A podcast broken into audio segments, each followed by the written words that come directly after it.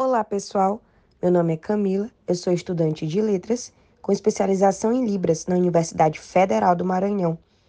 Eu e minha colega Lívia estamos representando nossa equipe que falará um pouco a respeito da dislexia de forma dinâmica, através de perguntas e respostas. Tem como discentes eu, Camila, Daniel, Flávio, Ellen, Lívia, Ludmila e Samuel. Vamos começar. O que é dislexia? A dislexia é considerada um transtorno específico da aprendizagem.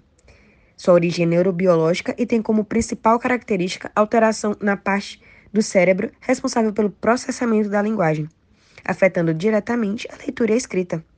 Por isso, pessoas com dislexia possuem dificuldades para associar o som à letra e podem trocar ou escrever em ordem contrária.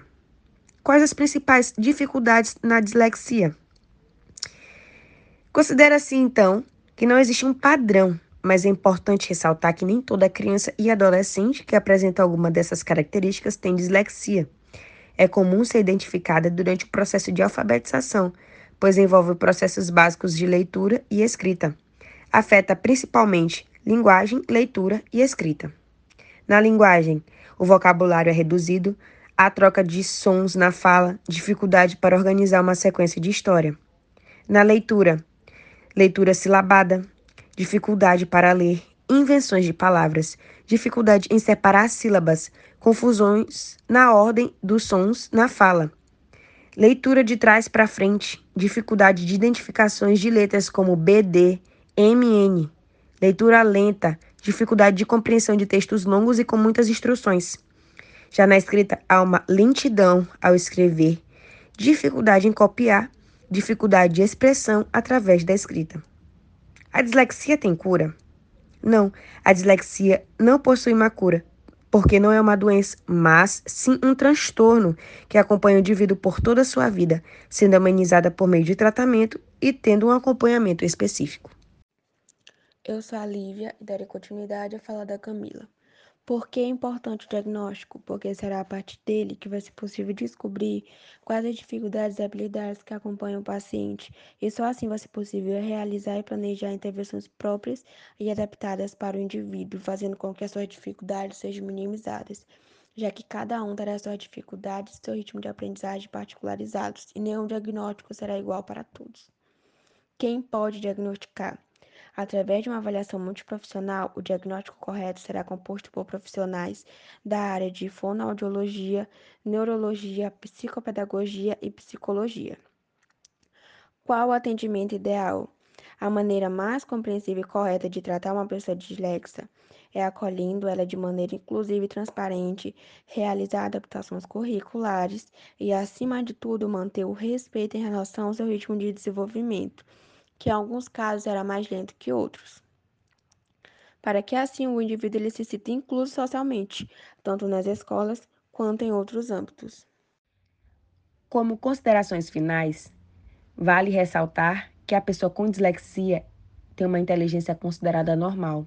Ao contrário do que se pensa, seu transtorno não influencia na sua capacidade de aprendizagem. Na verdade, sua capacidade de aprender é elevada. O que acontece é que seu cérebro processa as informações de forma diferente. Em virtude disso, uma criança com dislexia pode ser alfabetizada desde que seu, di seu diagnóstico seja dado o mais cedo possível.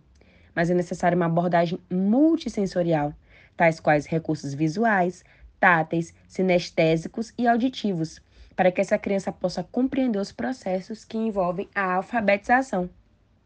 Já seus pais têm um papel fundamental na vida desse aluno, desse filho. Primeiro, que ele precisa procurar um profissional especializado. Segundo, que o pai vai poder discutir com o professor as dificuldades do seu filho.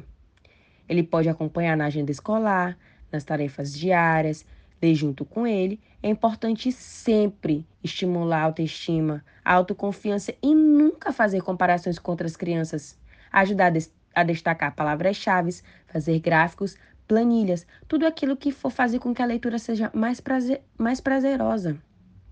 Os professores também, eles devem participar, como? Criando estratégias específicas diante da dificuldade desse aluno. ele vai precisar muitas vezes de uma adequação curricular. Ele vai precisar de adequações na avaliação. Muitos alunos dislexos têm um desempenho melhor na avaliação oral do que na escrita. Muitas vezes, ele perde o que se fala durante a aula, pois tem dificuldade em escrever, em reter as informações, a sua memória também é prejudicada.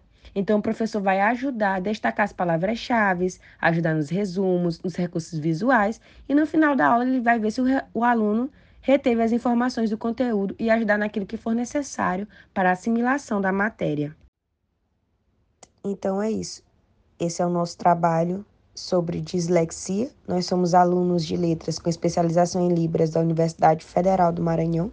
Muito obrigada por terem ouvido, espero que, te, espero que tenham gostado e que curtam e compartilhem bastante para que esse podcast chegue a muitas outras pessoas, para que desmistifiquem os conceitos já existentes, para que sejam quebrados preconceitos, paradigmas para com as pessoas que possuem dislexia.